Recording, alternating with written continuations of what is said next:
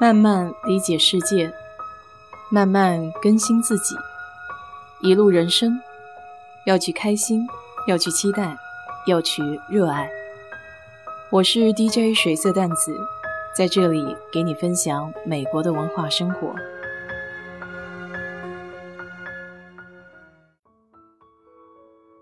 这两天有听友在节目的评论区里给我说，最近的节目鼻音都有一点重。是不是感冒了？的确，最近这个身体不是特别好，反反复复的，因为天气的变化比较快。不过今天我感觉还是挺不错的，鼻子也通了，也不咳嗽了。希望之后可以慢慢好起来吧。前段时间不是聊到家里的龟鳖树长得不怎么样，换了盆之后又不断出现黄叶子。为了它能够长得好。我还特意买了一个加湿器。其实按道理说，在休斯顿这么潮湿的地方，我是用不着买这种加湿器的。但天冷的时候，家里开暖气，空气中的这个湿度不够，因为我明显感觉到自己睡觉的时候皮肤发干，而且有时候鼻子还会流血。后来见这个龟背竹在家里实在是养不好，我就把它挪到了车库里面。然后用水培植，闲置下来的这个加湿器就给我放到了卧室里面。我买的这个加湿器属于 Ultrasonic Cool Mist Humidifier，翻译过来就是超声波雾化加湿器。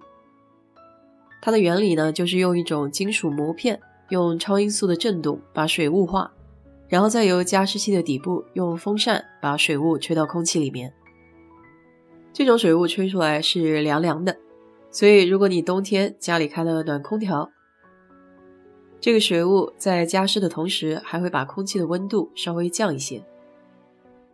在亚马逊上买的这款价格不是太贵，只有四十块钱。主要还是喜欢它的外形，看起来比较现代一些。当然，这一类的加湿器呢，有它特定的缺点。比如它产生的水雾所涉及的面积比较小，只能在机器的周围。然后呢，说明书上也建议使用纯净水或者是蒸馏水。像休斯顿这个地区水比较硬的话，就容易在机器里面产生一些水垢。不过针对这一点呢，我也有自己特定的办法，就是在加自来水的时候，在水里滴上几滴白醋。这样就会防止产生水垢，堵塞出水口。除了上面说的那种超声波冷雾加湿器，还有一种叫 evaporative humidifier，蒸发式的冷雾加湿器。平时我们放一碗水在室温底下，它也会慢慢的蒸发。而这一类别的加湿器呢，就是把这个过程加速放大。它里面有一个很大的纸做的滤芯。当这个滤芯吸饱了水，风扇就会从室内抽入空气，吹过这个浸湿的滤芯，水分就开始蒸发。由于水分蒸发的时候也会吸热，所以这个加湿器吹出来的湿空气也会比室温要低。这种机器好处就是可以直接用自来水，不用担心会产生水垢，而且它的加湿面积比较大，不是只集中在加湿器的周围。当然，缺点也是有的。它的价格呢，要比第一种要贵一些。整体机器的设计都比较笨重。最关键的就是滤芯是需要定期更换的。上面说的两种都是冷雾，接下来要说的这一种呢，它就是暖雾系列的，叫 Vaporizer，蒸汽式暖雾加湿器。这种机器的内部元件会把水煮沸了。然后把热的水蒸气吹到室内，其实就是一个造型特异的烧水壶。那这么说的话，其实在家里面直接烧水不就可以了吗？但那可能会比较费电吧。这是不是跟那种蒸脸的机器应该比较像？它的缺点呢也比较明显，太热的水蒸气容易灼伤皮肤。最高端的就要说整个屋子的加湿器了。那这种系统呢，就需要专业的人员来安装，可想而知，这费用也肯定是不低的。以前我也经常会把两种机器给弄混，一个叫加湿器，一个叫香薰机。那加湿器叫 humidifier，香薰机在这里叫 diffuser。其实原理是一样的，可以把香薰机看成是一台迷你的加湿器。通常一台香薰机它的水箱容量都比较小，适合放在床头。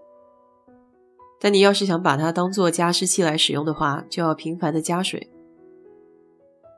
我买的这台加湿器在后面有一个小小的抽屉，打开来是可以把精油滴在那块软的海绵上面，在水雾化的过程中，它会经过那个海绵，把香气带入到雾化的水里，也算是香薰加湿一体机了。在购买加湿器的时候呢，有几点你可以稍微考虑一下。外形当然是最直观的了。一般蒸发式的加湿器，机器的体型要比超声波类的大不少，毕竟它覆盖的面积要更大一些。主要是看你买这个的目的是什么。比如我这个加湿器，当时买的时候是为了植物的周围能够有湿润的空气，所以我不需要覆盖范围面积大的。只需要集中一点的，那超声波类的对我就比较适合。大部分的加湿器水箱在底部有进水口，加水的时候呢，需要把水箱倒转过来，从底部进水。有些水箱的形状比较奇怪，而家里的洗脸池又比较小，所以会需要拿到浴缸的地方去加水，会稍许不方便一些。如果是放在卧室睡觉的时候需要加湿的话，那我建议去买超声波的加湿器，毕竟它风扇的声音要比蒸发式加湿器小不少。但超声波加湿器有一个非常大的缺点，就是随着水雾散发到空气中，它会在家具和地上形成一层白灰。水质越硬的地方，这个现象就越明显。虽然这种矿物质的沉淀对健康没有影响，但是清理起来会比较麻烦。目前我的解决方案呢，就是在水里面放上醋，不知道这样会不会稍许缓解一点白灰的现象。蒸发式的加湿器不会有这种白灰，但是呢，它就需要定期的换滤芯，也算是一笔额外的支出吧。